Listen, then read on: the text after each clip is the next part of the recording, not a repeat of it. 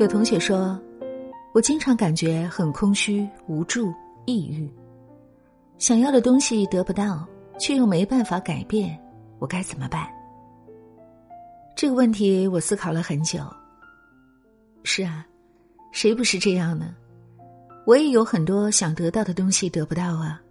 往大了说，我想要豪车、别墅，但是真的没办法得到，也赚不到那么多钱，也没那么大的魅力。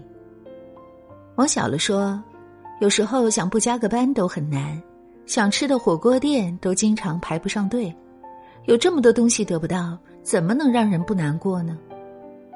人生不如意事十之八九，得不到的就只能无助吗？有的人总觉得外在拥有的越多，幸福感就会越强。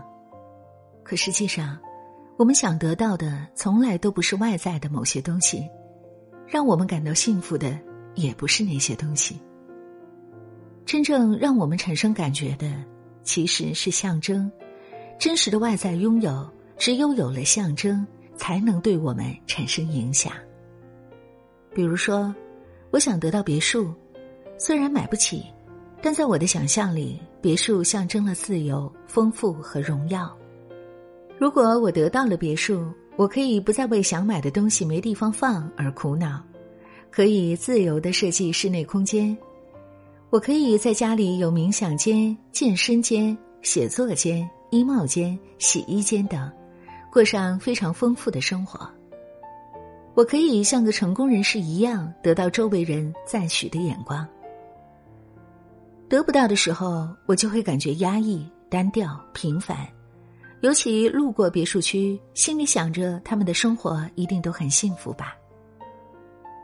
如果要改变这个现状，最好的办法就是努力赚钱，买个足够大的独栋，但显然这超出了我的能力，我不配。那我就需要向内寻求改变了。我内心太空虚了，所以需要很多东西来填满。是那些外在的杂乱限制了我的自由。我回避社交又十分无聊，所以想要把一个商场搬回家。这样，我家就能丰富成一个小社会了。我确认不了自己的价值，所以我想要用别墅来证明自己真的很棒。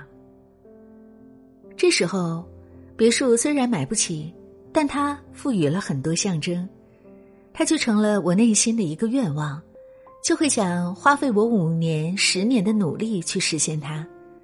这个努力又让我很辛苦，也很绝望。可是，当我去向内探索，发现它对我的象征意义的时候，我就会找到内心的替代。我有了更多的路径去实现自由、丰富和荣耀。这时候，我对别墅就没那么渴望了，因为我的内心更充实了。有的人会渴望好的爱情，却怎么也得不到，我就会去帮他探索，爱情对他来说意味着什么。然后他就会发现，爱情对他来说可能象征着被接纳、归属、认可、帮助、支持。然后我就会再跟他一起去思考，你是怎么缺失这部分的？你还可以怎么得到满足呢？有的人在感觉到不被某个人爱的时候很难过，我就会去帮他探索，这个人对他的象征是什么。然后他就会发现。对他来说，这个人可能象征着美好的回忆。之后，我就会去跟他再次探索，他的生活是否太单调了，是否太挫败了，以至于美好那么少，只能留在回忆里徘徊。那么，我们就会再去讨论怎么创造更多美好的当下，如此他就不会对过往某个人而执着了。有的人会特别希望自己的孩子实现这些那些外在的性格、成绩、成就等，我同样也会去帮他们探索。这对你来说象征着什么呢？对有的人来说，孩子如果掌握了认真的性格，就意味着将来可以在社会上立足。那么，我要进一步去探索：如果孩子的性格是不认真的，那他是否还有在社会上立好足的可能呢？当我和他一起找到人生更多可能的时候，他对孩子的焦虑也会降低更多。有的人会对自己的某些方面不满意，我同样会去帮他探索。假如你有了这些能力，这对你来说象征着什么？当一个人的内心充盈之后，他对外在的执着就会变弱。这么说，并不是他没有物欲了。而是他发现，其实有很多外在的东西都可以满足他内心的充盈，而非只有这一两样。要得到幸福，最直接的方式就是通过努力改变外在，拥有你想拥有的。但有时候，这是一条非常艰辛的路，因为我们不是神，我们无法改变完全的外在，无论你有多努力。这个世界上很多事都是你改变不了的，很多东西都是你得不到的，即使最后能得到，也需要你花费掉很大的力气。当你在现实中受挫，不妨向内思考，你所执着的这个外在、这个人、这个事与自我，对你来说意味着什么，象征着什么？然后，除了外在这个执着的表象，你还有哪些可以实现这种状态的方法？这样，你就可以找到，其实实现内心的丰盈有千万条路，而不止你执着的这一条。心理学家弗兰克曾在二战期间被抓进集中营，这对他来说象征着失去了自由。其中有很多人因为出不去、得不到自由，绝望而死。但弗兰克不一样，他对自己很清楚，他知道自己想要的不是出去，而是自由。如果出去不可以实现，那还能怎样才可以得到自由呢？他觉得，我的身体可以被限制，但我依然可以体验到自由。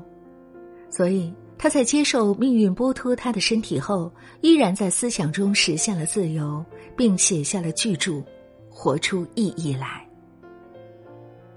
你始终要知道，外在的改变虽然是有限的，但内在的改变是无限可能的。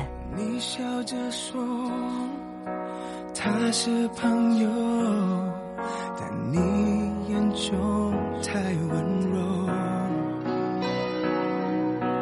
我的不安那么沉重。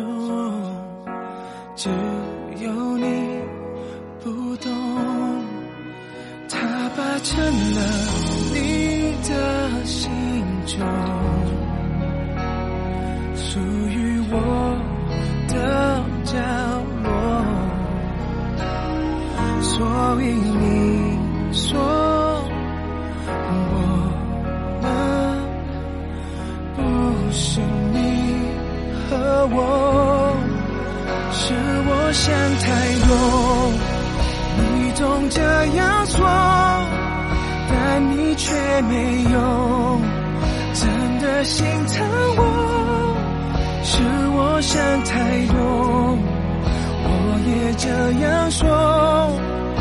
就是唯一能安慰我的理由。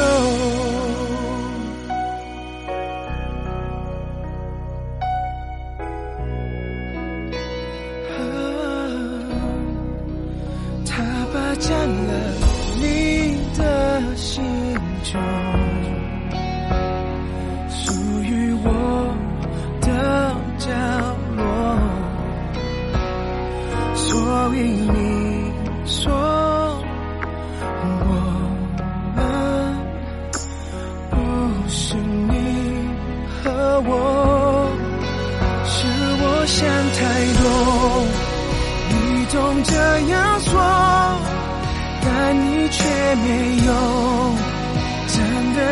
看我。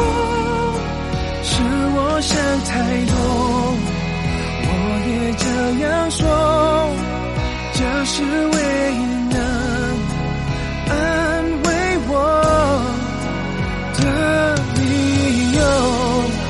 我想我没有错怪了什么。虽然你不说。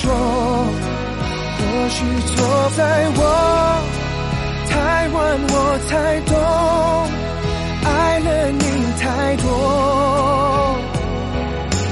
哦，是我想太多，你总这样说，但你却没有真的心疼我。是我想太多。